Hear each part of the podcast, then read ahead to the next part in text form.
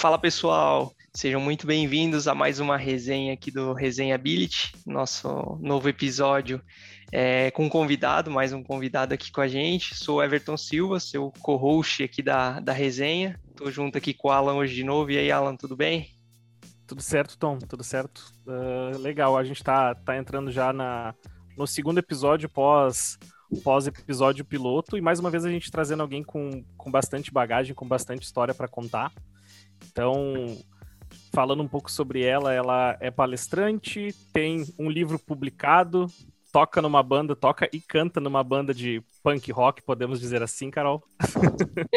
Sim. E ela também é responsável pelo social media da loja integrada VTEX. Então, o papo hoje é com uma pessoa que tem bastante história para contar, uma pessoa com bastante experiência e obrigado pelo teu tempo, Carol. Seja, seja bem-vinda ao, ao Resenha Ability. Obrigada, gente. Adorei o convite. E vamos falar de muita coisa aí hoje. Ah, show de bola. É, Carol, acho que a gente pode começar então é, falando um pouco de, de, todos esses pontos que tu tem aí na, na tua trajetória. Tem um que eu acho que é um destaque. No tempo do que o Twitter bombava, é, tu tem um, um, livro sobre o Twitter, né, relacionando o Twitter e empresas aí, já começando a despontar como uma estrela na área de social do Brasil. Fala um pouquinho de como que foi o processo para sair esse livro aí. Meu Deus, vamos lá. Então, é que tudo começou no, muito no comecinho da minha carreira, né? Eu sou formada em publicidade e propaganda pela Estácio de Sá, de Floripa. E aí eu sempre trabalhei com direção de arte. Até que num belo dia eu caí de paraquedas num evento de marketing digital em Curitiba. Eu lembro, eu trabalhava no Senac, e aí a gente embarcou num ônibus de excursão com todo mundo do Senac lá para ver o evento. E aí, quando eu cheguei no evento, aquele mundo para mim foi muito louco, né? Porque eu estava no meio de um monte de desenvolvedor, eu, eu trabalhava no Senac, então na verdade eu fui mais para acompanhar. E aí eu vi todo mundo falando de Twitter, eu vi alguns palestrantes lá que eu virei fã. E uma das palestrantes que eu vi foi a Marta Gabriel. Então, quando eu vi Nossa. ela palestrar, eu falei: gente, que mulher é essa? Que maravilhosa! E, e, eu lembro de olhar para ela e falar: nossa, quando eu crescer, se eu for 5% dessa mulher, eu tô muito feliz, assim. E eu lembro que eu voltei para Floripa louca, querendo colocar o Senac nas redes sociais. Então eu já fiz ali o perfil do Senac no Twitter, eu, eu, eu, tinha acabado de entrar no Twitter na época, isso foi lá em 2008, 2009, por ali.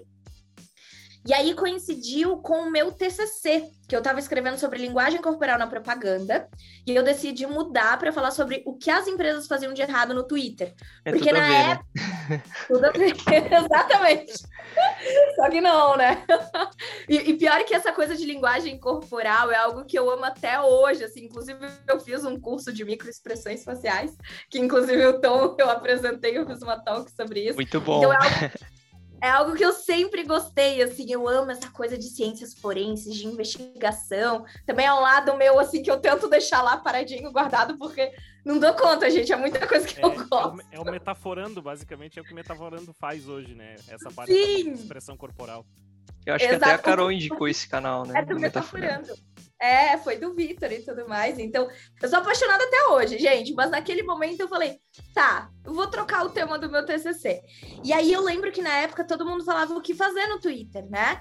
E, e poucos, não tinha ninguém falando assim, tá, gente, mas olha o que as empresas estão fazendo de errado, né? Tem empresa falando de política, tem, tem empresa falando de, sabe, umas coisas assim, até hoje, né, gente? O pior é que assim, meu livro faz 10 anos que eu escrevi, mas se você pega para ler hoje, claro, tem muita coisa que já passou, o Twitter é mudou, um né? Atual.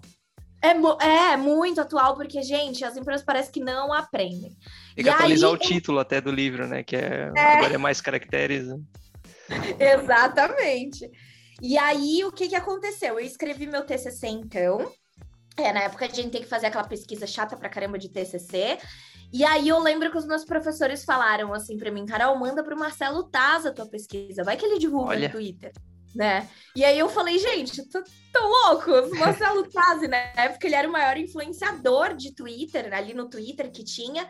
E eu mandei. Porque meus professores, que nem eles falavam, Carol, não, tu já tem. Se joga, vai lá e faz. O não, tu já e... tem, tu vai atrás da humilhação. É isso que eu...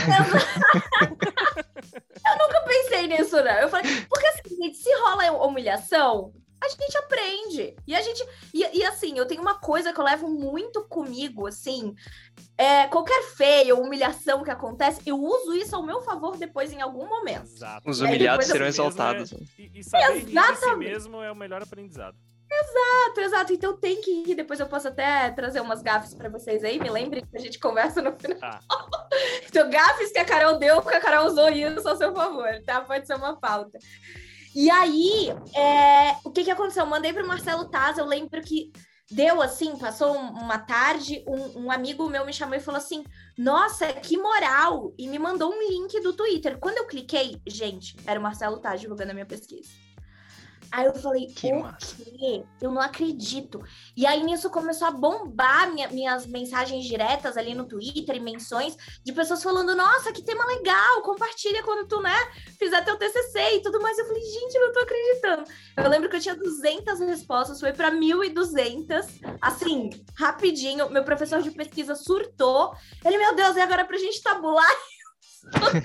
Por que, eu falei, ué. Se ele botasse algo do tipo assim, por que, que a sua empresa utiliza o Twitter? Porque sim não é resposta. Puxando o Tibúrcio. Exatamente.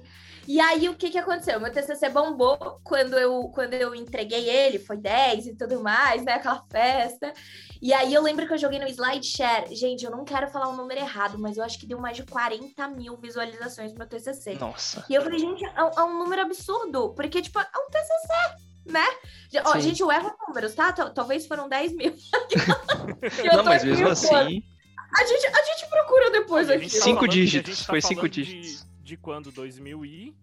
2011, Cara, Carolina, no é, SlideShare. É 10, 10 mil acessos em 2011 é muito mais. É, é, ó, eu tô, eu tô procurando aqui, só para eu não, não falar besteira, e aí eu dou o número exato para vocês aqui. Acabei de achar.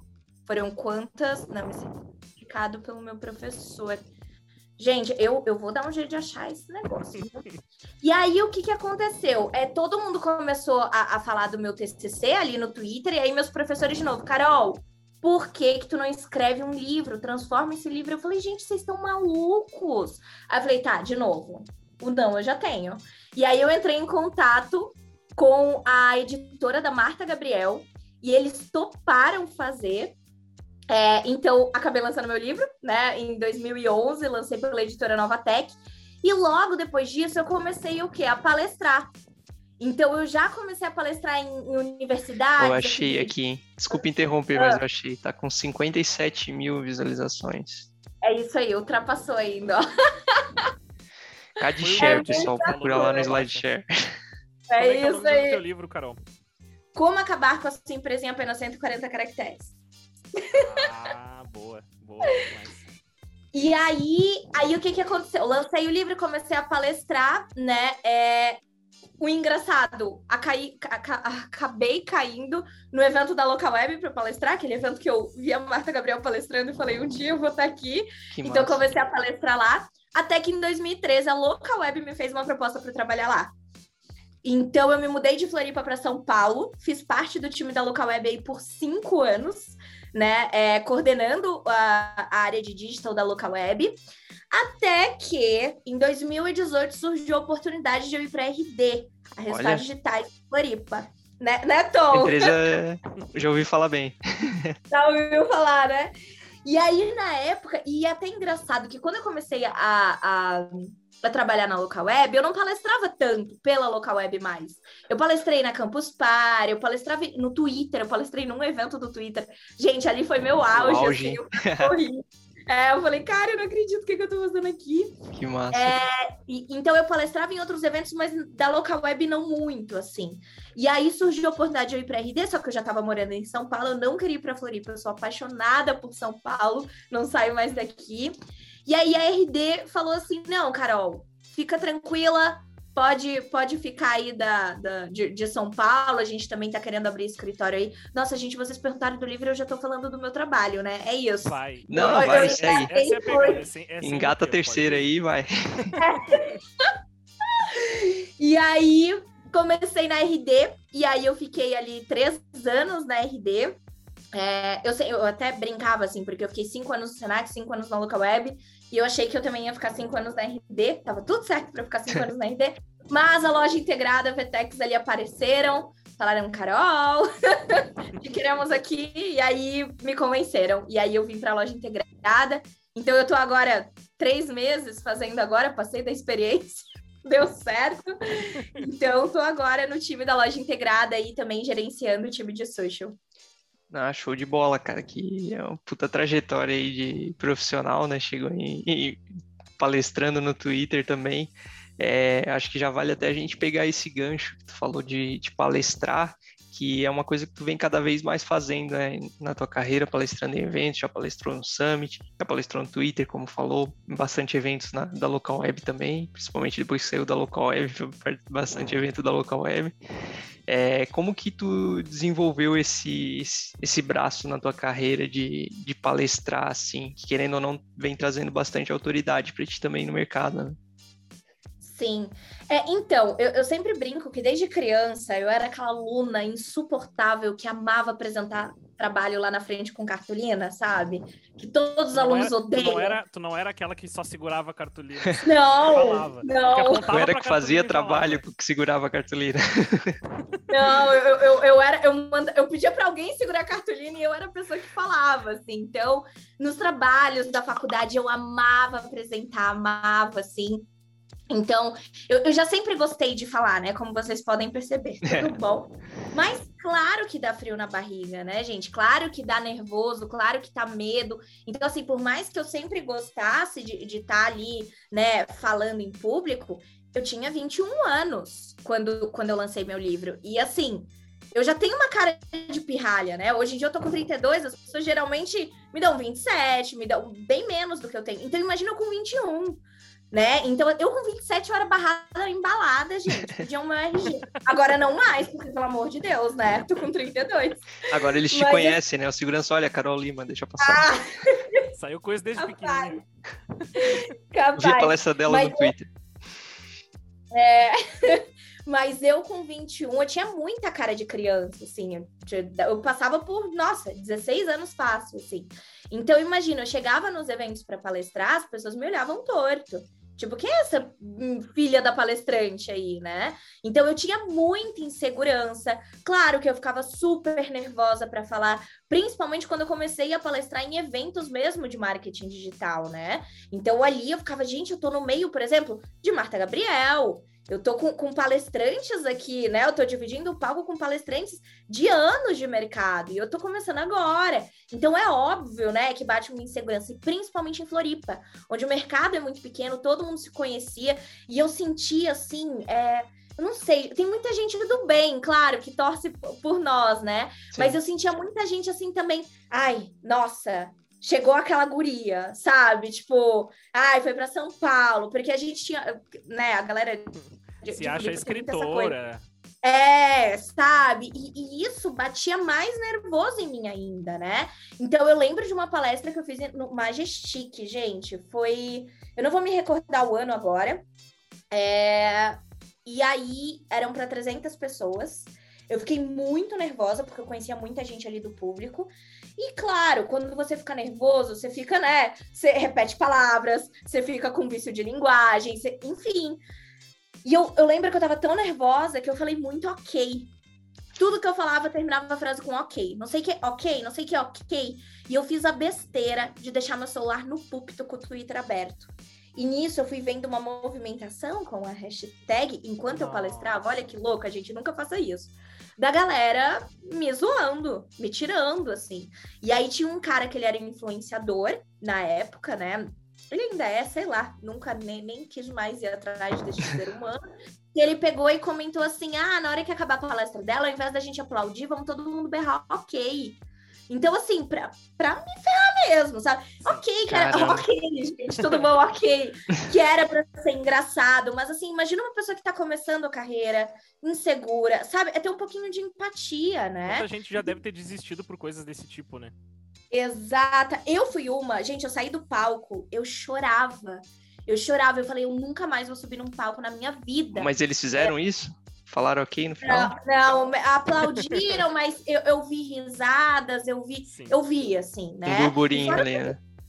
É, gente, eu tenho, eu tenho os, os prints. Desculpa, eu sou escorpiana, né? Eu sei cada um que me zoou naquele dia. Eu vou levar adiante isso aqui. Aquele eu Culpa levar. das Estrelas. Aquele filme A Culpa das Estrelas deve ser horrível pra Carol, né? Porque o bordão deles é ok, ok. Eles ficam eternamente falando ok. Eu nunca nem vi. É, a capa do livro tá escrito ok. É o Nelson Rubens que fez o. assim, gente, ó, foi superado, porque assim, eu tenho uma coisa na minha vida que eu sou muito insistente. Eu não desisto. Assim, e parece que quando as pessoas elas, elas querem tentar me machucar de alguma forma, parece que eu uso isso como assim, filhos da mãe. Agora eu vou né? provar. Né? É o meu combustível, assim, sabe? E aí eu não desisti, obviamente, porque eu não sou dessas.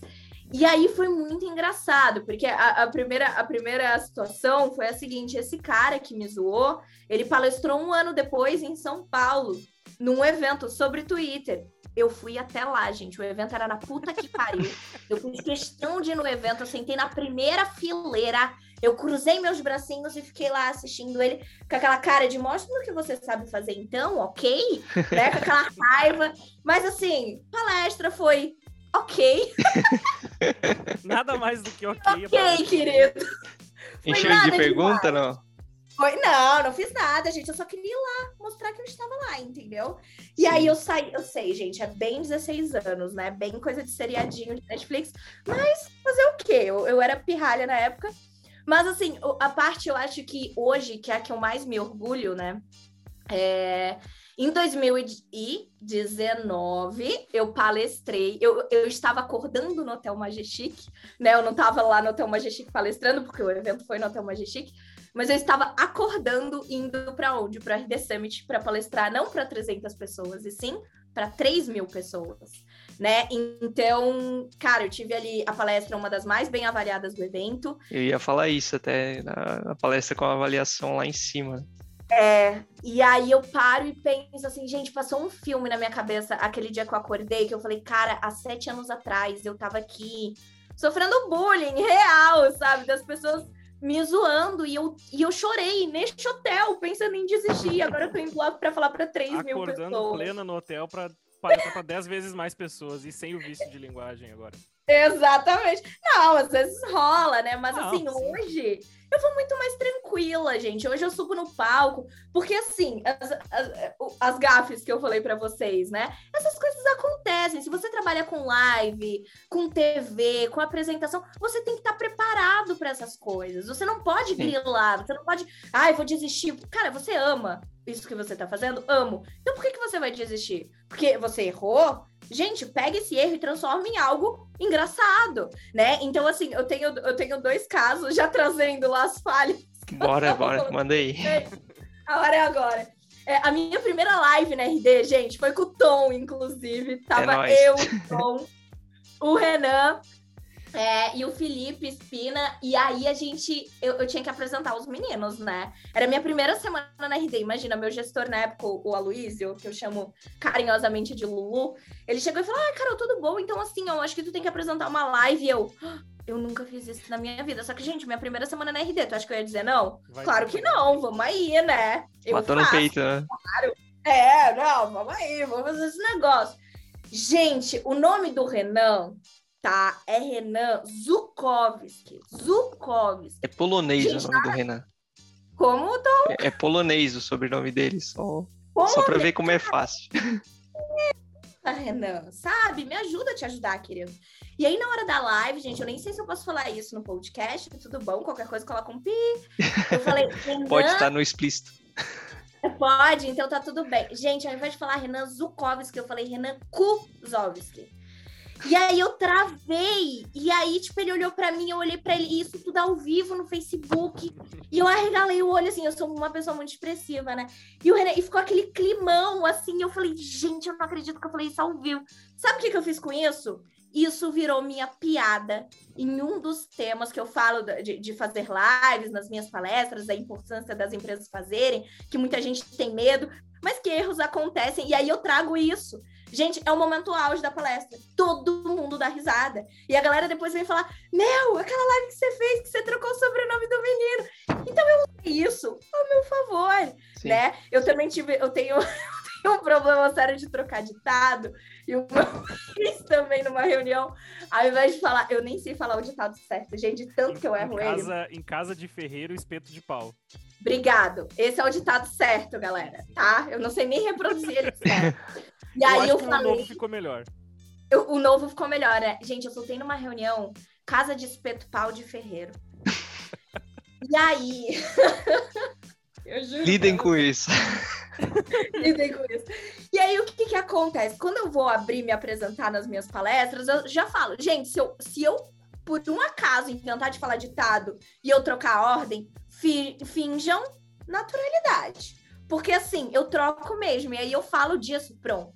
Segundo ponto áudio, todo mundo dá risada. E é onde depois a galera coloca nas avaliações. Cara, palestra divertida, nananã. Aprendi, mas também eu dei muita risada. Então é isso, a gente tem que aprender com os nossos erros. A gente não pode desistir por, por causa de um comentário, por causa, sabe, alguém tentando ali te rebaixar. Cara, dane-se, né? Se você gosta daquilo, continua fazendo aquilo e use os seus equívocos, as suas falhas a seu favor. É, é, essa é a minha dica, assim, das palestras.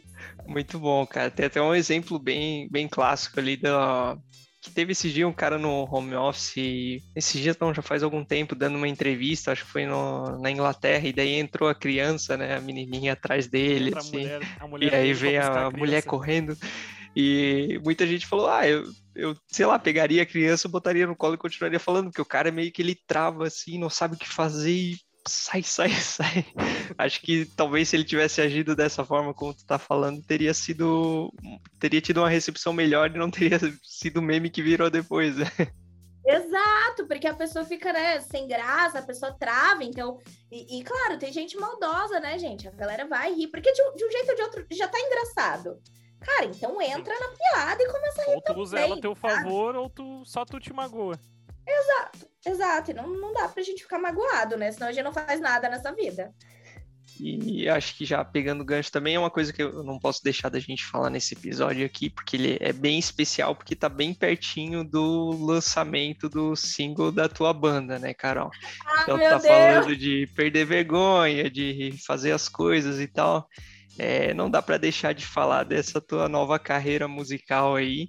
É, que, ah, a carreira tá, tá, não tá começando, né? Porque tu já faz, faz tempo que tu, tu, faz parte de banda, né? Cada, de vez em quando eu vejo lá que tu publica foto tocando com, com os caras e tal. Agora saiu, saiu o primeiro single, né? Como que é esse, esse trabalho aí de, de vocalista barra head de social media, barra palestrante, barra Ei, como autora. Que tu consegue consegue distribuir teu tempo entre essas três funções, quatro funções aí?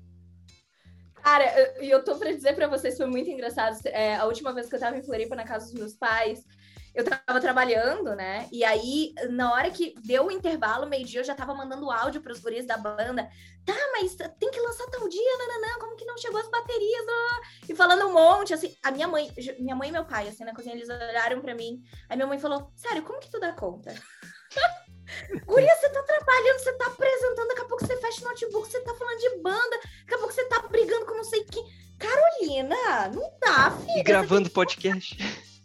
e gravando podcast, daqui a pouco. Gente, é isso. Eu vou sair daqui, eu vou gravar o vídeo pro Canvas do Spotify.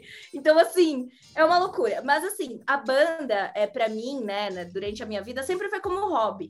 Sempre, eu sempre tive. Eu comecei a tocar violão com 14 anos, 15 anos eu ganhei minha primeira guitarra, já montei minha primeira banda de meninas. É, tive duas bandas de meninas é, de som próprio mesmo, quando eu era ali adolescente e. Ah, durou até eu acho os meus 23 anos, assim, 24. É, esse rolê de bandas de garotas. É, na época a gente tinha música, a gente tocou na Rádio Atlântida, de Floripa, tudo. Que massa. É. Só que eu sempre toquei, eu sempre fui guitarrista e baixista. Tanto que, assim, gente, nunca nem me deixavam chegar perto do microfone. As bandas que eu tocava lá de meninas, eu mal fazia back vocal. Por porque, isso que assim... foi pra palestrar, por isso que ela, ela, ela se revoltou que na banda não estavam deixando. Ela disse: não, em algum lugar eu tenho que ficar com o microfone. Eu tenho que pegar o microfone, que saco. e aí, bem revoltada. E, e, eu também nunca gostei da minha voz. Meus pais também no começo, assim, ele, eu lembro quando eu ganhei meu violão 14 anos, filha, é pra te tocar, tá? Não, não é, precisa. É, Fecha o bico aí. Prova provavelmente os pais super apoiaram a cantar, a filha vai atrás. Não, os pais disseram, filha, violãozinho, violãozinho. É, vi violão. Foca no violão aqui, tá? Sua voz, assim, ó, né? Tu, tu, não foi abençoada com esse dom, tá, meu bem? Sem plugar no cubo. Só no, Oi, só no acústico. Exato. Então, assim, eu cresci, gente, com isso na cabeça. Assim, eu não tenho voz, eu nunca posso cantar na minha vida. E eu tenho noção também, né, gente? Eu tenho um pouco de noção do ridículo também, né? Então, assim, eu sempre curti muito tocar, né? Só que aí, é um pouco. Inclusive, Tom, foi na festa da RD que eu levei o baixo pra Floripa. A gente montou uma banda na RD. E no mesmo período eu conheci uns meninos lá de Floripa que estavam querendo fazer um som e a gente resolveu ir tocar. E eu estava tocando baixo. Então começa aí o, o rolê, onde eu conheci os guris da minha atual banda, né? E aí, numa brincadeira, um menino que tava cantando pegou meu baixo, eu fui cantar uma música, na hora que eu fui cantar a música, os guris, ô, oh, peraí, você canta, não, não, não. Eu falei, não, não canto, eu enrolo. e aí eu acabei ficando no vocal. Pergunta pra minha mãe. É, eu, gente... A mãe dela vendo isso aí disse, não, não, gurizada, vocês não sabem o que estão fazendo. É, não não sei. Mas como era pra zoar, sabe aquela coisa assim, ah, a bandinha de fim de semana, que eu vou lá pra Floripa, a gente vai zoar, vamos, enfim, whatever. Só que começou a pandemia. E quando começou a pandemia, claro, não fui mais pra Floripa e tudo mais. E os meninos estavam muito na pilha de fazer música. Porra, vamos compor, vamos fazer música. E quando eu tinha 16 anos, né, gente, eu fazia isso, né? Mano, gente, que eu 32 anos na cara, entendeu? Eu tenho meu, meu, minha carreira, eu tenho outras coisas, né? Eu tenho minha vida lá fora. Eu tenho, é, minha tipo, vida, minha carreira lá fora, não preciso disso. É, tipo, gente, não tenho tempo pra ir. Banda, sério, compor, tá louco. Só que pandemia, né, gente? Todo mundo trancado em casa sem nada para fazer. Eu comecei a me arriscar e comecei a fazer umas músicas. E eu mandava pros meninos. E quando os meninos pegavam aqui, e assim, eu toco no ukulele, fazendo nananana, sabe? Criando a melodia, assim, bem ridícula. Aí eu mandava pros guris, os guris criavam uns monstros, assim, de música, irado, porque eu gosto muito de hardcore, punk rock. Inclusive, eu tenho uma banda de... Eu tenho duas bandas, tá, gente? Eu tenho uma de blues, que é a que eu toco, de blues de São Paulo, a gente toca em bar. Também, assim, bem de vez em quando, eu toco guitarra e baixo nessa banda, né? Então, essa era a banda mesmo. E tinha essa punk rock aí pra gente zoar, né? Pra gente brincar. Só que os guris começaram a fazer uns sons irados. Eu falei, eu comecei a me empolgar nisso. Eu falei, gente, não é possível. E assim, em janeiro deste ano, que foi onde a gente encontrou nosso baixista. Então a banda é super recente. A gente teve, eu acho que a gente não chegou nem a 10 ensaios juntos, porque a gente só ensaia quando eu vou pra Floripa. E aí a gente resolveu gravar. A gente tava com seis músicas, a gente escolheu quatro que estavam mais redondinhas. A gente falou, vamos tentar gravar esse negócio? Vamos. Mas assim, zero pretensão nenhuma, sabe? Ah, vamos fazer. Aí eles, ah, a gente tem que fazer umas fotinhos, né? Só que, gente, aí tem um problema Carol aqui, que é assim, se eu entro numa coisa, não é para fazer coisa meia boca, entendeu? Sim. Não, se for para fazer foto, vamos pegar um fotógrafo aqui. Aí é para fazer um Instagram. Não, vamos, não, vamos tirar aquela foto clássica de tijolinho à vista no fundo e pezinho escorado na parede, assim. Nem a pau. Jaqueta de Ramones, Ramones style. É, não, né, não, não, não, não. E aí eu até brinco com os guris, porque eles são né, o, o, meu baterista mesmo, eu brinco com ele, não, você é punk mesmo, você, você curte os sons. Eu sou que eu sou punk de boutique, entendeu? Que eu curto umas bandas ali, uns hardcore, mas também escuto um Anitta e tô nem aí, né? Eu tenho, ah, ando de coturno, ando de coturno, mas é de glitter, né? Toda punk rock na rua de coturno e com o fone tocando Raça Negra. É, no fone é, exatamente. Não, eu gosto de bastante, cara, eu gosto de muita banda. Um dos meus braços aqui é tatuado fechado, cheio de banda, assim, que eu curto. Mas, cara, eu sou um pouco mais eclética, né? As, o jeito que eu me visto, eu gosto muito de rosa, muito de Hello Kitty, muito de laços. Então, assim, eu, eu, eu brinco, assim, que eu não sou a punk punk, né? Fala sério, eu tô bem longe de, disso, assim. Tem uma mistura aí, aí. É uma misturinha. E aí é até engraçado, porque os meninos, né, eles conseguem trazer esse peso para as músicas. Só que, gente, meu timbre de voz é infantil. É tipo Sandy com Manu Gavassi.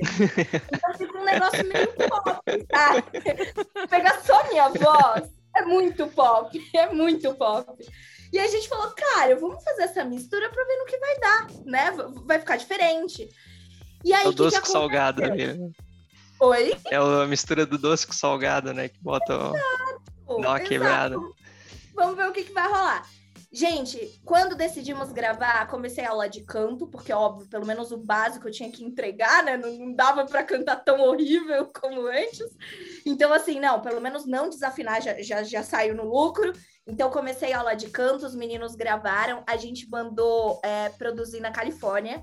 Então, assim, o nosso. O nosso É. Na verdade, assim, foi a ajuda de um amigo que eu tenho de lá, que é de uma banda que eu a, gente fez um acordo que a gente não pode falar e tudo mais, mas ele fez todo o som pra gente. Então, assim, tá uma pegada muito punk rock californiana, assim, né? Até por ter sido feito lá. E ficou muito da hora, assim. É muito estranho me ouvir ainda. Eu tô meio, tipo, ai, que esquisito, né? A gente lançou o primeiro single agora sexta. Só que as coisas estão acontecendo, gente, meio bizarro. Porque, assim, uma noite antes de lançar o single, eu recebo uma mensagem do Thiago DJ, que é da Rádio Rock de São Paulo, que hoje é uma das maiores rádios de rock do Brasil, senão Sim. eu acho que é a maior. E o cara falando, cara, manda o som aí que eu vou soltar na rádio. Eu falei, quê? Então, assim, antes de lançar, eu já tava tocando a rádio. E eu, gente, mas eu nem queria isso. Sentar o pai no orelhão ligando, pedindo, né? Dois filhos de Francisco. Dando isso, uma né? aula pro Zezé, né? no orelhão. E aí rolou rádio. Aí meus pais, minha mãe me escutou, minha mãe, filha, nem parece você. Aí, eu falei, aí, tu, aí tu disse, viu? Se fosse por ti, eu só tava no violãozinho hoje. Exatamente. E aí, cara, meus pais adoraram. E, e aí, minha tia de 72 anos estava ouvindo, a de Ratones, Tom, aí, ó, de Floripa.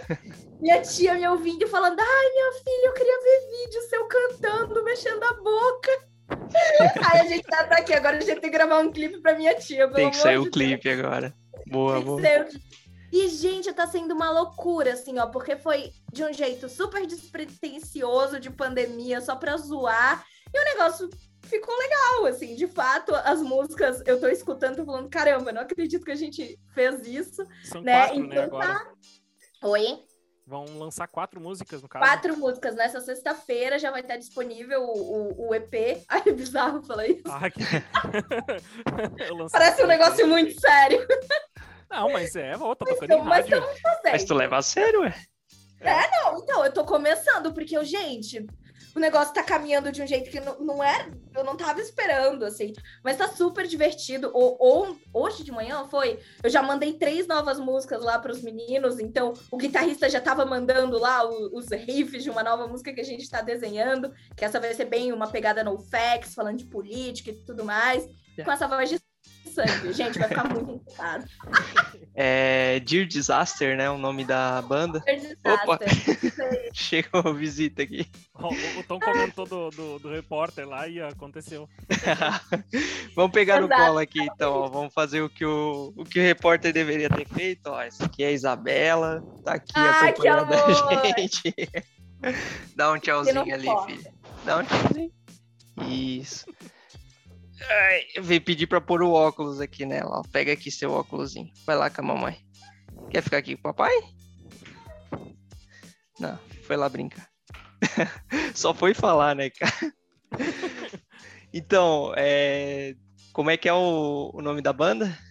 Dear Disaster, Dear né? Disaster. Eu sempre achei que era Dear Sister. Eu olhava o arroba lá, bem que tudo junto, eu olhava Dear Sister. Aí quando lançou, eu fui procurar no, no Spotify, não achava, não achava. Não e depois eu vi que eu tava digitando errado. Eu, eu, eu, posso estar muito enganado, tá? Mas eu achei muito essa primeira música que vocês lançaram uma pegada bem Avery Lavigne.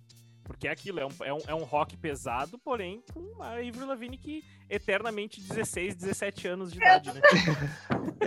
eu acho que tem, tem a ver. Tem a ver. Avril, Avril é super, super uma das minhas inspirações, assim, eu gosto muito de Interrupters e de Chillers, eu não sei se uhum. vocês conhecem, mas são duas bandas... Sim que assim, eu, eu escuto aquelas duas maravilhosas cantando e eu sei que meu timbre nunca nem a pau vai chegar a 10% da voz delas, que realmente é aquela voz punk, né, gente? Com drive, né? Com, com aquela rouquidão, aquele rasgado, que nem meu professor de canto, ele brinca comigo, ele, Carol, dá-lhe droga e algo que você É, tu tem que te destruir por uns 4, 5 anos seguidos, assim, pra poder chegar perto ali. É, tipo, não, não vai rolar, deixa eu ficar com essa voz mesmo. Mas uma coisa até que, que eu achei legal, assim, que o Thiago DJ trouxe na, na 89, na hora que depois que tocou, que ele falou assim que hoje, né, o pop punk tá voltando, né? Tá voltando. Nossa, gente, a gente começou falando de carreira e estamos falando agora de música, adoro.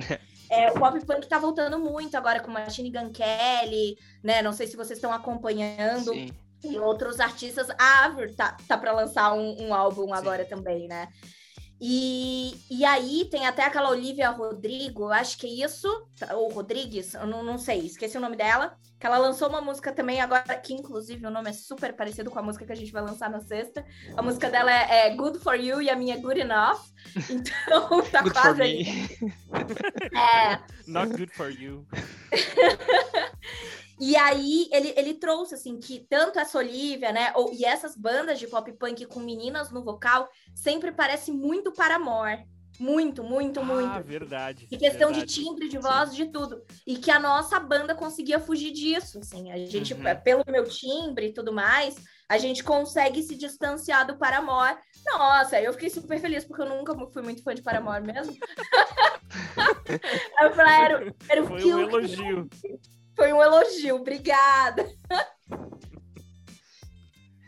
Que massa. Cara, é, show de bola. Loucura. É, bom, a gente está tá chegando aqui no, no final do episódio. É, eu acho que vale perguntar para a Carol, antes de, de, encerrar desses projetos todos que ela puxa aí, se tem previsão para sair um, um, próximo livro aí da sua empresa no LinkedIn, é, ou sua empresa no TikTok? Quando que vai sair um segundo livro aí da, da Carol Lima? Cara, se eu, eu acabei de postar isso nos stories, inclusive, eu tô com o desenho do meu próximo livro todinho pronto. Olha. Eu já tenho título, eu já tenho subtítulo, eu já tenho os capítulos, eu tenho tudo desenhado. Só preciso o quê? Começar a escrever. Gente, eu me enrolo e eu fico, ai, será? E, assim, eu preciso ter tempo para pegar e colocar no papel. Eu, eu, já até fiz planos, assim. Eu queria ir, sabe, pra uma cabana no meio do nada, fazer aquela coisa bem de, de filme, assim. Não é que esses filmes sempre acabam ruim, né? Quando vai pra cabana no meio do nada. Não, pelo amor de Deus. Não, para. É sempre filme de terror, assim, cara. Eu não vejo terror. eu não vejo terror. Bom, tem um filme bom sobre escrever livro que é aquele Ruby que o cara escreve a mulher do. Ele descreve uma mulher, entre aspas, perfeita no livro dele, e aquela mulher ela ganha vida, e tudo que ele escreve no livro acontece de fato na vida da mulher. É um livro, é um, um livro que não termina tão ruim assim. Mas tem até a música. Agora eu não vou lembrar o nome da banda, mas o nome da música é Ruby, R-U-B-Y. Caraca, vou, vou procurar. Não, não sabia. Olha o filme que vale muito a pena. Olha o filme que vale muito Boa. a pena. É sobre, Ó, isso, não... sobre isso. Eu não vejo terror, então eu não tenho referência ruim de escrever um filme numa cabana num lugar bem lindo, tá bom, Tom? Não venha tá acabar aqui, não. Se for lá, sei lá, Mas no Arizona, é. no Texas, é sempre nesses lugares que, que dá merda. Assim, chega um cara com motosserra, chega uma Meu criança andando de cabeça para baixo, tem uns negócios assim. Mas não vai dar, vai dar boa teu livro. Vai dar boa, eu vou pegar para fazer esse negócio, eu juro. E tem uma temática assim já que tu pretende trabalhar ou isso ainda tá aberto? Não, dá, é que eu não queria dar spoiler. Mas, não, então assim, não dá, não quer dar spoiler. Não, não mas dá. assim, uma coisa que eu quero fazer, tá? Eu quero trazer muito uma pegada meio punk rock old school pro livro. Então, para falar de social, tá? Para falar de redes sociais, de planejamento. Então, eu acho que eu vou conseguir trazer um pouco mais de mim, assim, para esse livro. Vamos que massa. Ver. É, vai puxar no, no storytelling uma pegada mais, mais roqueira, assim. Old school, old school. Que massa. Pô, a ideia é, é, muito boa. Vamos, vamos ficar na expectativa, então. Talvez comece a escrever, daí já pensar, ah, isso aqui daria uma letra boa pra banda, e joga pra banda. Ó, oh, já mistura. e o livro fica. Depois junta as letras e faz o livro, publica, pronto. Exato. Vai que falando de marketing digital em inglês e fazendo letra, e depois junto publica o livro. Meu Deus. Uh, então, Carol, puxando um pouco mais no, no assunto de palestras agora, voltando no, no tema, tu chegou já a palestrar para fora do, do, país? Se sim, como é que foi a tua experiência? Como que conseguiu? Porque que nem tu tinha dito lá, uh, começou palestrando para 300 pessoas, sofreu bastante bullying e depois sambou na cara da sociedade palestrando para fora. Sim. Rolou palestra para fora, sim. Não foi em inglês, gente, porque meu inglês, falta muito para eu conseguir palestrar. Mas foi, né, em Portugal. Então eu tive essa experiência. Foi até legal, porque eles, eles acharam, me encontraram, na verdade, através do blog da RD. E eles viram alguns posts sobre marketing digital. Se eu não me engano, eles mandaram um e-mail para o Bruno, para o Volps ou Tom. Eles mandaram um. um Nosso outro convidado aí. Nosso, é, exatamente, outro convidado. E o Volps me direcionou, que o Volps ele não faz palestra nem nada. Ele falou: não, peraí, tem a palestrante aqui que fala disso. E aí ele me indicou e eu acabei indo para Portugal. Eu palestrei em quatro cidades lá. Foi tipo uma Olha que massa. Portugal. Foi muito legal. E aí tinha o, o, fator engraçado, né? Porque, cara, tu tá em outra cidade, eu tive que, que fazer ali um estudo do que, que eu não podia falar, do que, que tinha duplo sentido, de palavras que ah, em português significam uma coisa. Aí eu tive que revisar toda a minha palestra que eu tinha. E assim, uma das coisas que deu boa foi o sotaque, porque o sotaque manezinho da ilha, de Florianópolis, é muito parecido com os portugueses. Assim. É verdade. Então, né? Então eu comecei a apresentação, né, trazendo, gente, a gente fala tá estolo, a gente, aí todo mundo, ah, que maneiro. Sim, a gente fala parecido aqui também. Então foi bem divertido. E aí teve também uma coisa engraçada que na minha palestra eu dizia assim, é, a gente fez um post uma vez lá na RD que, cara, usou uma caneta, um bloquinho e durex, né? Pra, colar o negócio na parede ali e a gente fez o post. Só que, gente, durex em Portugal significa camisinha. Ah! eles aí, ficaram todo. Eles ficaram pensando de outra não, volta. Falar isso. Eu descobri antes, me falaram antes de eu começar, me falaram. Ah, tá. E aí, e tinha foto do Durex, né? E aí eu, eu antes de, eu já me preparei, eu falei, gente, ó, para fazer esse post, o que que foi, né? Eu falei, ó, o nome desse negocinho redondo aqui, eu sei que é fita adesiva, mas lá no Brasil a gente chama de durex, tá? Mas eu já sei o que significa durex aqui para vocês. Aí foi onde todo mundo deu risada, assim. Mas, mas a gente tem que se adaptar, né? Mas foi uma experiência muito legal, muito divertida. Também foi outro ponto alto ali da, da, da minha carreira de, de palestras. E foi tudo junto, né? Porque eu palestrei, nossa, esse fim de 2019 foi uma loucura. Eu palestrei em Portugal, fiquei uma semana lá, trabalhando no fuso, então a galera ali em reunião na RD era 10 da noite, 11 da noite, estava fazendo reunião com o pessoal, acordando cedo para ir para palestrar. Aí, quando eu desembarquei no Brasil, gente, eu lembro que foi o tempo de eu colocar roupa para lavar, arrumar minha mala para ir para o RD Summit. Então, eu sempre, né, ficava ali duas semanas trampando no RD Summit. Aí, já palestrei para 3 mil pessoas no RD Summit, voltei para São Paulo fui para Minas Gerais fazer uma, tu uma tour lá pelo Sebrae para palestrar também em quatro cidades em Minas Gerais. Então, assim, ó, foi o fim de semana insano, até que veio a pandemia, né? Pra Carol, sossega. Você vai ficar em casa. A, a, tua, a tua tour não foi musical até agora, então, mas agora pode ser que venha, né? Vamos ver, né? Vai que. Uma tour na Califórnia, eu não ia ligar, eu juro. Vamos jogar Exato. pro universo. Show de, show de abertura pro, pro, pra, pro lançamento da Ivor Lavigne com a, com a banda de vocês. Amém! Mas. O do Paramore, né? Não, não, não. Sabe que não, Paramore tem uma rusga. Uma, Paramore tem uma rusga ali. Tem uma rixa ali, é Nirvana e Guns N' Roses, né? Cara, não tranquilo, galera. Muito bom, muito bom, Carol. É, cara, eu acho que a gente tem mais um, um tempinho aqui. É, tem, um, tem um assunto que eu queria puxar contigo, que, assim, eu, eu lembro muito porque quando tu entrou na, na RD, eu tava de licença paternidade na época, e eu lembro que o Aloísio, que era o gestor, ele veio me falar que, cara, eu, eu contratei uma pessoa aqui de social, mas tá mó bad aqui no time porque ela teve um problema e teve um problema de saúde e tal. Essa pessoa era tu ali, né? É, pode compartilhar um pouquinho sobre esse episódio aí na tua vida pessoal aí que deu um, um baque grande? Claro, claro, compartilho sim. É, então, quando eu tava nesse processo de ir pra RD, gente, eu lembro que eu tava com uma tosse horrorosa, assim. Eu, eu fui pra RD, eu fiquei duas semanas lá fazendo aquele onboarding, né, de, de chegada e tudo mais. Eu lembro que eu tossi, eu tossi, eu tossi, não passava aquela tosse. Aí eu voltei para São Paulo, fui no hospital. Eu tive dois diagnósticos errados. Eu tive o primeiro, falaram, não, é uma tosse seca. Aí me deram um monte de xarope, não passou. Aí eu lembro que eu continuei com essa tosse até que eu tava num show, assim. E eu lembro, gente, que eu tossia tanto, tanto, tanto, que eu cheguei a colocar para fora, assim, de, de força, sabe? Que, que eu fazia para tossir. Ali eu falei, não, cara, isso não tá normal. Aí eu fui em outro hospital, aí falaram, não, é uma pneumonia típica. Me deram um corticóide, me deram um monte de remédio. Gente, dali fui assim, ó, de mal a pior, assim. Uhum. É, de mal a pior. Eu falei certo, né? Porque eu também já troquei falou, esse ditado falou. uma vez. Esse ditado. Eu falei. Como eu falei? De mal a, a, melhor. Ah, eu não sei, eu, eu, troco também esse aí. Não é o forte esses trocadilhos. De mal a mais ruim. É, de... A mais pior. É, enfim.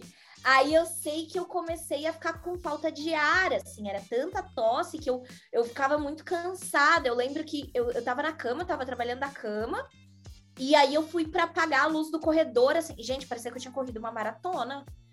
E aí eu lembro que na época meu ex chegou em casa e ele falou: Carol, eu vou te levar no hospital agora. E eu falei: não, deixa eu dormir, eu tô cansada, porque me deixava muito cansada, né, essa tosse. Falei: vamos amanhã de manhã. Ele: não, tu vai agora.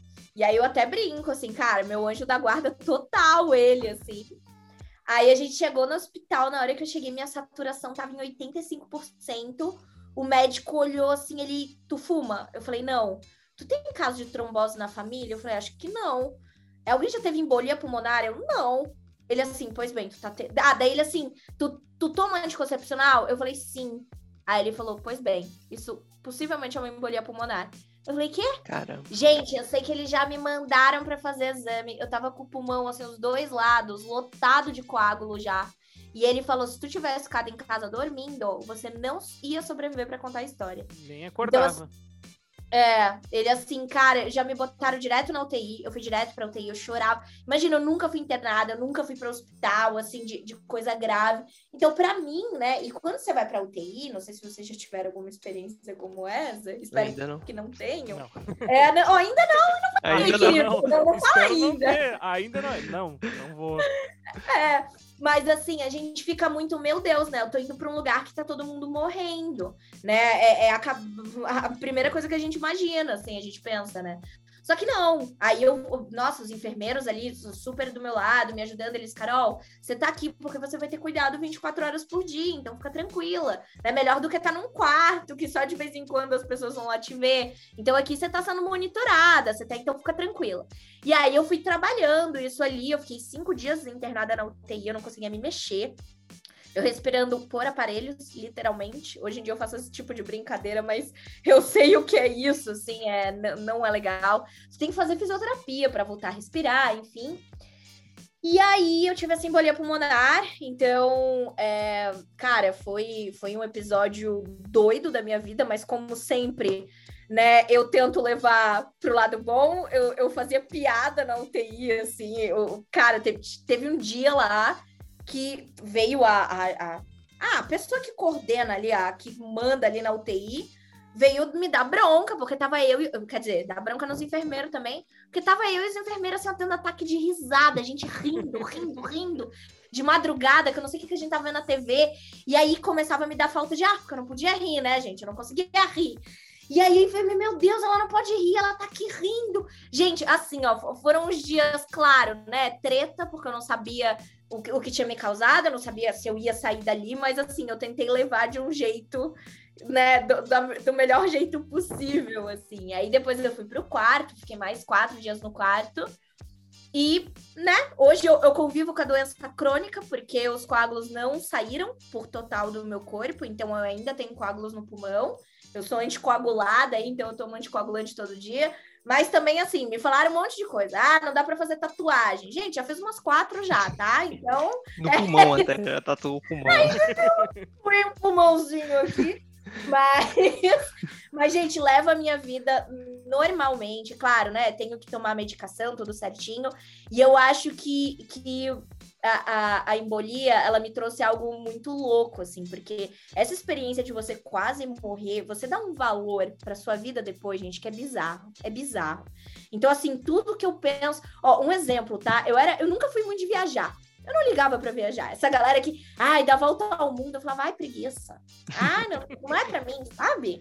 Eu a gostava, eu, é, gente, ai, deixa eu curtir as coisas que eu gosto aqui. Eu sempre fui uma pessoa que eu gostava muito de ir pra show, show, show, show de banda. Então, cara, as bandas que eu gosto pisaram no Brasil, eu, eu tava lá, eu tava, eu tava indo, assim. Então, essa era a minha felicidade. Só que quando você tá lá, né, na cama do hospital, na UTI, você não tem celular, você não tem nada. Aí você reflete, né? Eu não posso ir aí... embora de conhecer Maceió, começa a ter uns vestidos aleatórios. Cara, Picuíba, sempre ouvi falar também. Varginha. o ET de Varginha, existe ou não? Exatamente, exatamente. E aí eu entrei nessa vibe, gente, eu fiquei Cara, eu nunca vi. Tá, fui para Buenos Aires, pro Paraguai, mas que graça tem, né? Cidades do Brasil já fui em várias também, até por causa das palestras e tudo mais. Mas eu fiquei, cara, é, eu nunca viajei para fora, né? E, porra, era o ano que eu ia fazer 30 anos. E aí eu coloquei na minha cabeça, não, se eu sobreviver, eu quero passar meu aniversário de 30 anos num lugar assim, ó, lindo. E aí eu lembro que eu botei na minha cabeça, eu quero ver flamingos cor-de-rosa. Onde eu vou ver isso? e aí eu lembro que quando eu saí da UTI, que eu cheguei em casa, a primeira coisa que eu fiz foi jogar no Google Flamingos cor-de-rosa. Aí eu vi Aruba. Cara, é pra Aruba que eu vou. E ali eu comecei a viajar, assim. Então, fui para Aruba no final de 2019, 2020 eu fiz uma, uma, uma tour ali na Europa. Fui em várias cidades, passei por várias cidades e tudo mais. E aí veio a pandemia para estragar meu, meus planos de 2020, né? Então, a viagem de 2020 foi parada aí. Mas, assim, é, gente, é, vira uma chave na nossa cabeça muito louca, assim, de você aproveitar, de você querer ver as pessoas, sabe? E eu acho que muita gente vai ter isso pós-pandemia, sabe? Depois que todo mundo tiver vacinado. Porque é essa coisa que a gente não dava valor, sabe? A gente tinha todo mundo ali em nossa volta o tempo todo, né? Mas agora a gente aprendeu que não é assim, né? Então eu acho que as pessoas vão querer sair mais, vão querer comemorar mais, vão querer sabe, ce celebrar a vida mesmo, assim. Então eu acho que essa chavezinha vai virar. Não virou só em mim, eu, eu tenho certeza que vai virar em muita gente, assim. Massa, não, show de bola. É, acho que pra gente terminar aqui, então, pra, até para terminar numa, numa vibe mais é, de trabalho, mais Positiva. profissional, mais positiva, é, tu, tu tá numa área que geralmente é a porta de entrada para a galera que, que entra no marketing digital. Muita gente começa pela parte de, de redes sociais, até porque muitas empresas começam a, a, trabalhar com marketing digital pelas redes sociais e tu cresceu nesse, nesse meio, né? No meio das redes sociais e tal. É, traz umas dicas aí para quem está começando a trabalhar com, com social, tá ali gerenciando. Tá pensando né, em começar. Ou... É, pensando em começar, ou gerenciando o Facebook da, da loja do tio, é, começando no, no negócio para crescer na, nessa carreira e olhar para cima. Perfeito.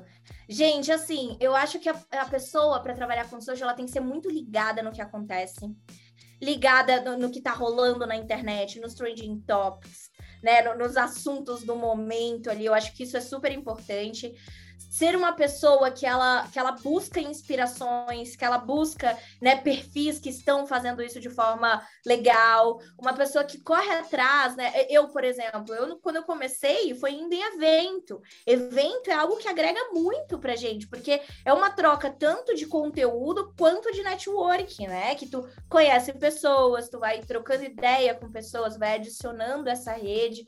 E, e a gente tá falando de social, né? Então não, não tem como você ser de social social sendo antissocial. Não, não dá. né? Então, anti-social, não, não dá, né?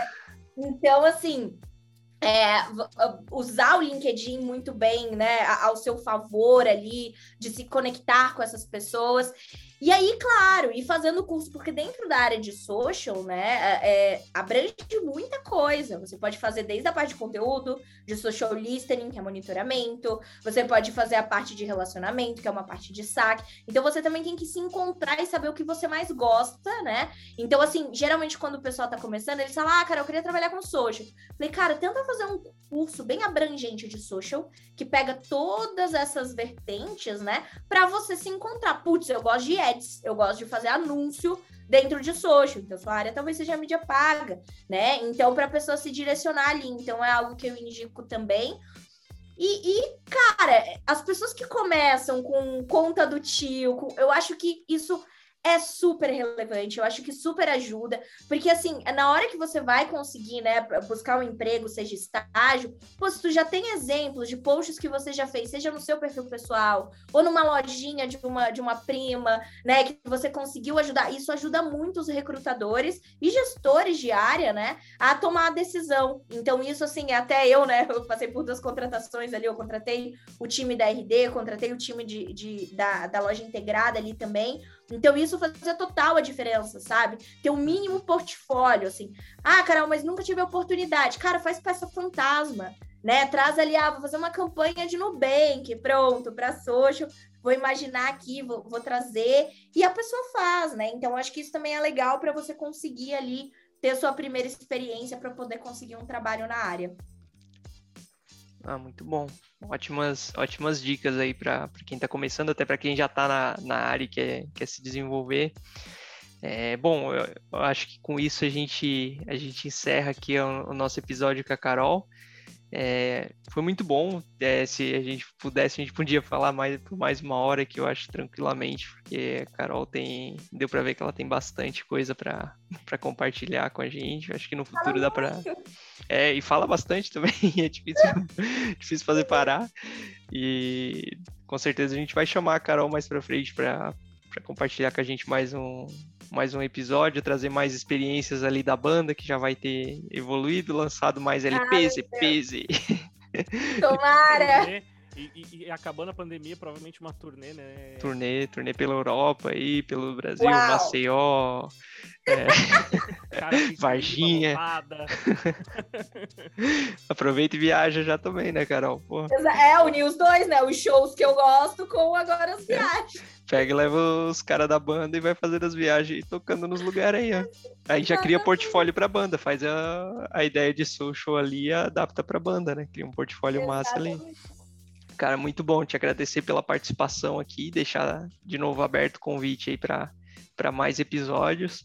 É, e também te desejar sucesso aí na, na carreira, nessa nova etapa aí na, na loja integrada. Com certeza vai, vai dar muito bom para eles. É, é um profissional fora da curva, com certeza. Ai, valeu, gente. Amei, Tom, amei, Alan. Contem comigo, podem me chamar sim. Depois dessa loucura. É, eu falo assim, depois da loucura, mas a loucura nunca passa, tá, gente? Então é isso mesmo. é tentar arrancar um buraco pra só, falar só comigo e é durante, Só o durante. É só o durante. Pra mim, assim, eu nunca. Eu paro pra pensar, um momento que eu estava tranquila na minha vida. Never. Foi na então... UTI, né? Foi. Não, não Exatamente. Foi, não foi porque ela tumultuou lá. Ela Tava tocando terror lá com as enfermeiras.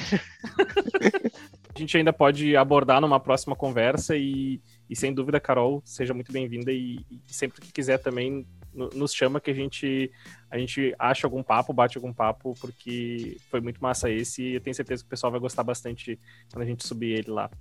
Amei, gente. Obrigada. E até a próxima sim, que eu quero participar mais. Ah, com Valeu. certeza. Valeu, pessoal. Abração.